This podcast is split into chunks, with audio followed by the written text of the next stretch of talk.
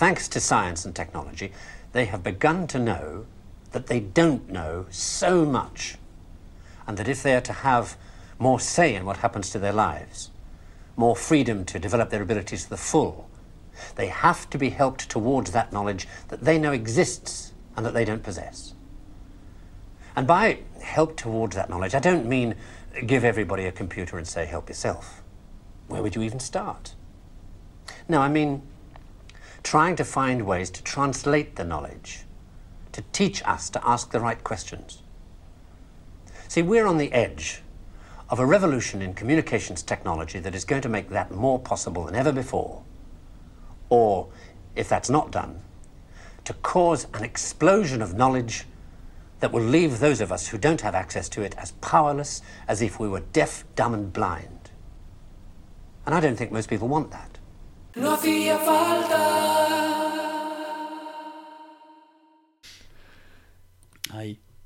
Pues una cosa, lo último, yo quería comentar algo rápido, no sé si nos da tiempo, pero es que es para un Kickstarter y se nos acaban las fechas. Eh, hablando de Carl Sagan, Sagan, Sagan, Sagan, Sagan, eh, que es un súper famoso divulgador científico, hay muchos otros, o sea, el Bill Nye, Stephen Hawking, el, de, de Grass Tyson. Hay un divulgador que se llama James Bork que por alguna razón no es tan famoso y que para mí, yo lo vi por primera vez antes que ver Cosmos de, de Sagan y, y, me dejó muy marcado y yo creo que dictó mucho de la forma en la que yo pienso sobre ciencia y sobre evolución y sobre innovación y cosas así. Eh, y ahora tiene un Kickstarter, entonces eh, me gustaría comentar rápido sobre él, sobre lo que ha hecho para que la gente, si puede ver alguna de sus series o de sus programas bien, y que le eche un ojo al Kickstarter.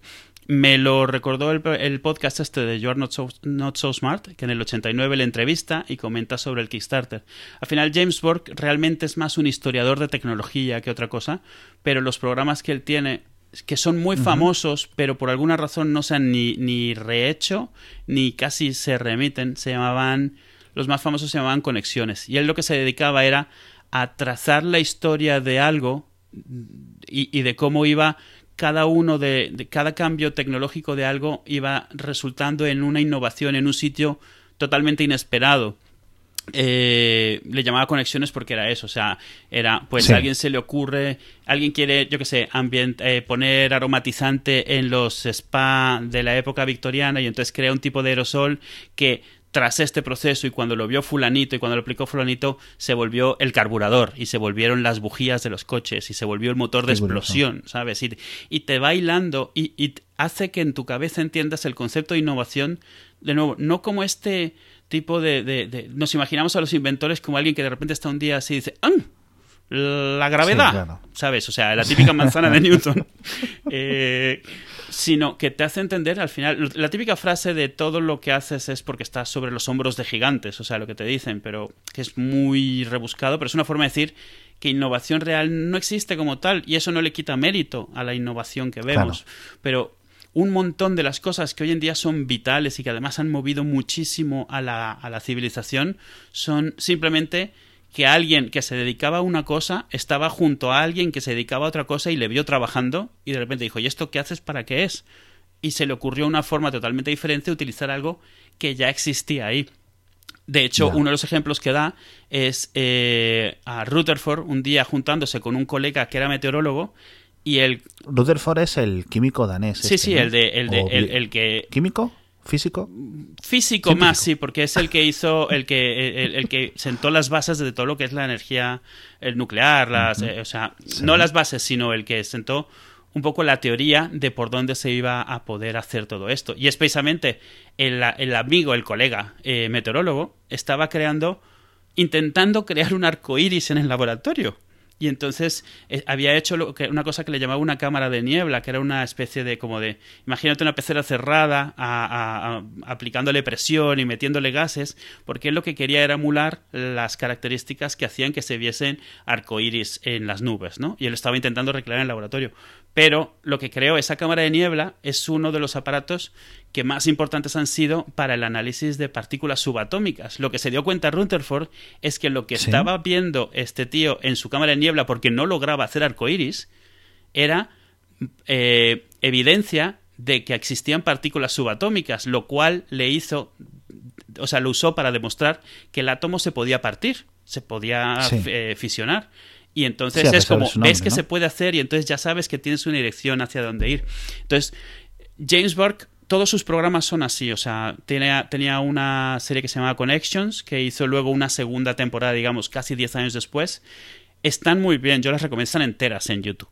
En YouTube. Y el tío es súper ameno. eh, y él va por los sitios y te va contando. Y hay como mucho um, cosplay de, de las escenas. Que luego me he enterado que en la primera ser- en la primera temporada ellos no tenían mucho presupuesto. Así que el tío, cuando quería contar algo de que, bueno, y en la, en la época medieval, no sé qué, el tío se iba a ferias medievales para que le saliese gratis hacer una ambientación con disfraces y con no Qué sé qué. bueno. Y ya él filmaba su escena y se, se iba a otro a terminarla en, en su estudio o en su laboratorio o lo que fuese.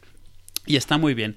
La recomiendo mucho. Y luego él hizo otra serie que se llamaba eh, El día que el universo cambió, que era un poco diferente, donde Connections demostraba como una secuencia impredecible, coincidencias y necesidades te pueden llevar a poder ver una línea recta desde algo que tienes ahora, de cómo viene, por ejemplo, eh, de lo, lo que te comentaba hace un rato, de cómo la tecnología que se utilizaba para hacer Coca-Cola, o sea, agua carbonatada, o cómo se hacía un aromatizante de, en aerosol, acabaron en el carburador y en las bujías, eh, creando todo el concepto y, y- y el cambio gigantesco que fue para la sociedad el automovilismo, sin que nadie inventase el automovilismo como tal, sino que fue una consecuencia Sí. de una serie de inventos. En la otra serie, del día en el que el universo cambió, lo enfoca desde otro ángulo. Eh, demuestra cómo, a final de cuentas, somos el conjunto de los conocimientos que tenemos. Y esto, por un lado, nos abre puertas, pero por el otro lado nos cierra otras. Eh, explica cómo a medida que te vas especializando en un ámbito, realmente te vas cerrando a él. Cada vez tienes menos capacidad de ver las cosas desde un prisma diferente. Entonces, él en este otro programa se dedicaba a demostrar cómo los grandes avances eh, realmente radicales no han sido por alguien muy especialista descubriendo una cosa, sino como lo que te acabo de comentar, alguien que ha visto desde un prisma diferente algo que se estaba haciendo y le ha encontrado un uso diferente. Y a eso es lo que le llama que el universo haya cambiado. El día que se vieron, se ven las cosas desde otro ángulo y de repente se crea algo totalmente nuevo desde Claro. donde no estaba. Y es que es el ejemplo de, de- de Ernest Rutherford, lo que comentaba hace un, un momento. Al final de cuentas, esta limitación es algo que nos imponemos nosotros mismos porque tú mismo y, y en el programa lo comentan, o sea, es lo mismo que ha pasado un poco con el tema de las noticias falsas y todo esto. O sea, tú a final de cuentas te especializas en lo que te gusta y, y- y te aseguras de rodearte de las cosas que te gustan y de ir poco a poco dejar de ver las que no te gustan. Y esto aplica tanto a las cosas que ves en redes sociales como a conocimientos. Cada vez te vas especializando más en lo que te gusta pero eso por necesidad significa que vas dejando de saber sobre lo que no te gusta. Esto pasa a todos los niveles. Pasa en los juegos, en los libros, en las redes sociales y en las especializaciones científicas. Y es la forma en la que sabemos que podemos mantener el conocimiento, pero no es la forma en la que podemos cambiar la forma de pensar. Entonces, este tío eh, insiste mucho en, en- en que lo más importante que tiene el ser humano no es esa capacidad de aprender, sino la que digo, no es esa capacidad de especializarse, que está muy bien, sino también la capacidad de aprender cosas nuevas y obligarse a exponerse a cosas diferentes para que le cambien ese chip.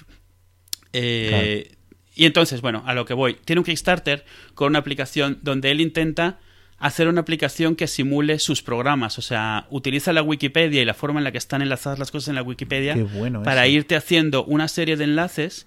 Eh, tú estás viendo, yo qué sé, eh, un tema particular y te enseña los temas que ve enlazados que internamente la aplicación está viendo que tiene más enlaces más allá que se alejen del tema. Sí. O sea, todo lo que parezca una referencia circular, o sea, que en dos o tres enlaces te vuelva a llevar al mismo sitio, no te la enseña en primera instancia, sino que te va mostrando Sí. las cosas que se alejan. Y entonces te puedes, y te muestra un resumen de qué es lo que es el, el enlace en esa cosa. Entonces, pues puedes ver eso. O sea, a lo mejor que, que, que una tecnología de hoy basada en, yo que sé, en papel o en imprenta, pues hacia atrás tiene cómo se crearon los tipos y hacia atrás eso ves que viene como una forma de que en su momento se creó, o sea, la tecnología necesaria para, para poder fundir el plomo y hacer esas letras que hacia atrás va, o sea, vas tirando hacia atrás. Con esa aplicación, por ejemplo, puedes ver, yo que sé, que, que la, la invención del queso prácticamente creó la invención de la ¿De la? Este, sí, estoy pensando cómo se llama, Ah, perdón. hacer cosas con barro, hacer cosas con cerámica, porque cuando empiezas a ver cómo tienes que hacer queso, necesitas poder mantenerlo de una forma y eso. O sea, vas enlazando una serie de tecnologías. Sí, la alfarería. Sí, dices. alfarería, gracias. Uf, estaba pensando en pottery, pottery, pottery. Y obviamente solo seguía pensando en inglés. Pero es, o sea, el mayor boom que tuvo la alfarería fue el queso. O sea, y eso es algo que no es obvio a simple vista. Y vas tirando hacia atrás. Y las pistas están ahí en la Wikipedia, pero no están puestas de una forma que sea interesante. Te tienes que patear el este e ir dos o tres enlaces más allá y tú mismo hacer esas conexiones. Esta aplicación intenta un poco mostrarte las conexiones. Tú puedes al final tener un camino y te das cuenta cómo has llegado de un, de un sitio inicial a un sitio final, todos los pasos intermedios que ha tenido. Yo he donado para la aplicación porque es como, como es para una aplicación se puede donar un eurito, cinco euritos, o sea, no es un problema. Y le quedan pues aproximadamente dos o tres semanas. Yo recomiendo a la gente que se vaya a YouTube, vea un par de episodios de Connections, vea un par de episodios de del día que el universo cambió. Yo tengo todos sus libros aquí, o sea, porque me, me- Fanboy. sí, no, totalmente, yo es que lo, lo acepto.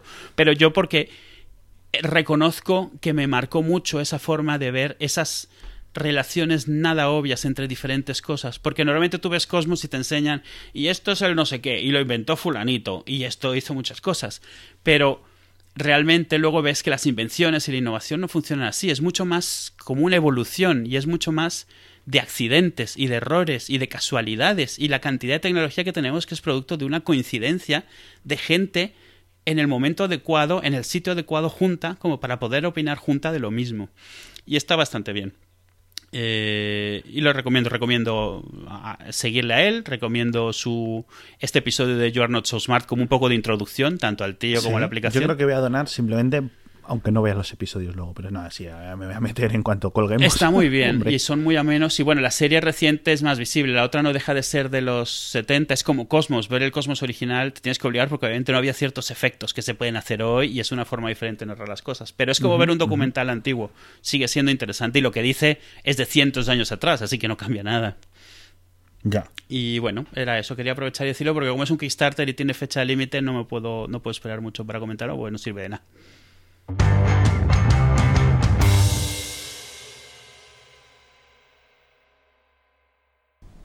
So, what do we do about it? I don't know. But maybe a good start would be to recognize within yourself the ability to understand anything, because that ability is there, as long as it's explained clearly enough. And then go and ask for explanations. And if you're thinking right now, what do I ask for? Ask yourself if there's anything in your life that you want changed. That's where to start.